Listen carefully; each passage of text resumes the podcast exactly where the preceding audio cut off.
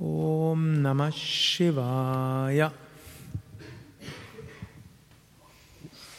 Ich will etwas lesen aus dem Buch Inspiration und Weisheit von Swami Shivananda aus dem Kapitel Japa, die Wiederholung eines Mantras. Die Wiederholung eines Mantras oder eines Namen Gott, Gottes heißt Japa. Japa ist ein wichtiges Glied im Yoga. Japa ist spirituelle Nahrung für die hungrige Seele. Japa ist der Stock in der Hand des blinden Sadhaka, um sich auf der Straße zur Verwirklichung voranzuschleppen. Ich wiederhole das nochmal. Japa ist der Stock in der Hand des blinden Sadhaka, der blinden Übenden, um sich auf der Straße zur Verwirklichung voranzuschleppen. Mhm. Gut, manche fühlen sich vielleicht jetzt gerade, dass sie auf der Autobahn sind und äh, selbstfahrendes Auto zur Verwirklichung haben. Aber der eine oder andere kann das Bild manchmal nachvollziehen, wenn man irgendwo nicht weiß, wo geht's jetzt eigentlich weiter. Und selbst wenn man in etwa weiß, wie es weitergehen sollte, wie, wie soll ich das hinkriegen? Manchmal weiß man nicht, was man tun soll, manchmal weiß man, was man tun soll, aber hat nicht die Kraft dazu. Und manchmal gibt es eine Kombination aus beidem. Und dann manchmal hat man zusätzlich noch äußere Hindernisse, das kommt ja auch noch dazu. Gut, und so hilft die, hilft das Mantra. Wir wiederholen das Mantra mit tiefer Hingabe und dann kommt irgendwo die Führung. Wenn wir nicht weiter wissen, wiederholen wir ein Mantra und irgendwo plötzlich tut sich ein Weg auf. Und wenn wir keine Kraft mehr haben, mindestens eines können wir machen, wiederholen. Om Namah Shivaya, Om Namah Shivaya. Und selbst wenn man dabei einschläft, dann wiederholen wir es ja noch dazu im Schlafen weiter. Und selbst wenn wir zwischendurch an anderes denken, dann wird das ja auch mit angereichert. Und dann weg, gibt's, kumuliert sich langsam so eine Kraft. Und dann schleppen wir uns nicht mehr voran, sondern dann geht's irgendwo. Wir werden getragen und gezogen und dann geht's auf der Lichtautobahn zur Verwirklichung weiter. Japa ist der Stein des Weisen, das göttliche Elixier, das Gottgleichheit schenkt. Auch nur so ein schönes Symbol, da muss man sich natürlich ein bisschen mit Alchemie auskennen, die Symbol des Steines der Weisen. Das heißt, Stein der Weisen ist, der verwandelt alles in Gold.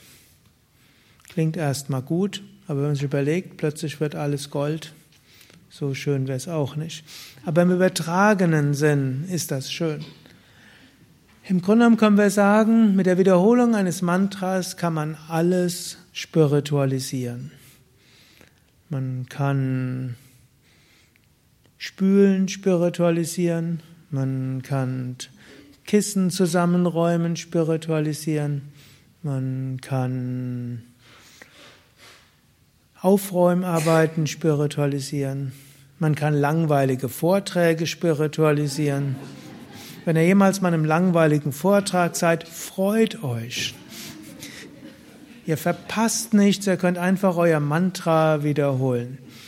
Ihr müsst halt nicht unhöflich sein, den Raum verlassen und dann den Armen vortragen, der sich irgendwie bemüht, einigermaßen was Vernünftiges zu sagen, noch mehr verunsichern, sondern Ihr könnt stattdessen Mantra wiederholen und auf diese Weise spirituelle Kraft haben. Ihr könnt sogar dem Vortragenden Mantra-Kraft schicken und plötzlich wird sein Vortrag auch besser.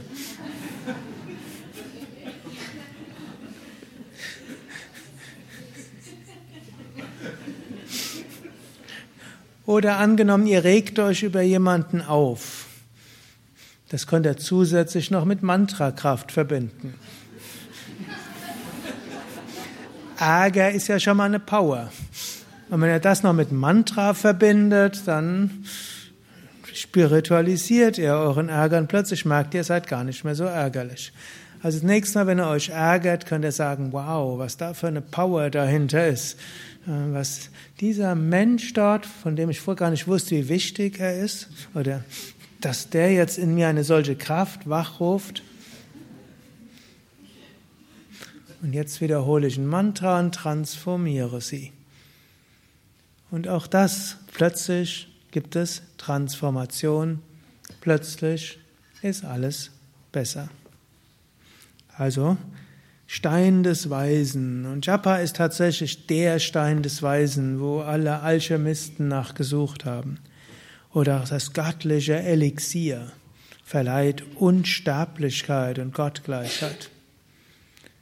Glücklicherweise verleiht es keine physische Unsterblichkeit. Stellt euch mal vor, wir wären jetzt dauerhaft unsterblich.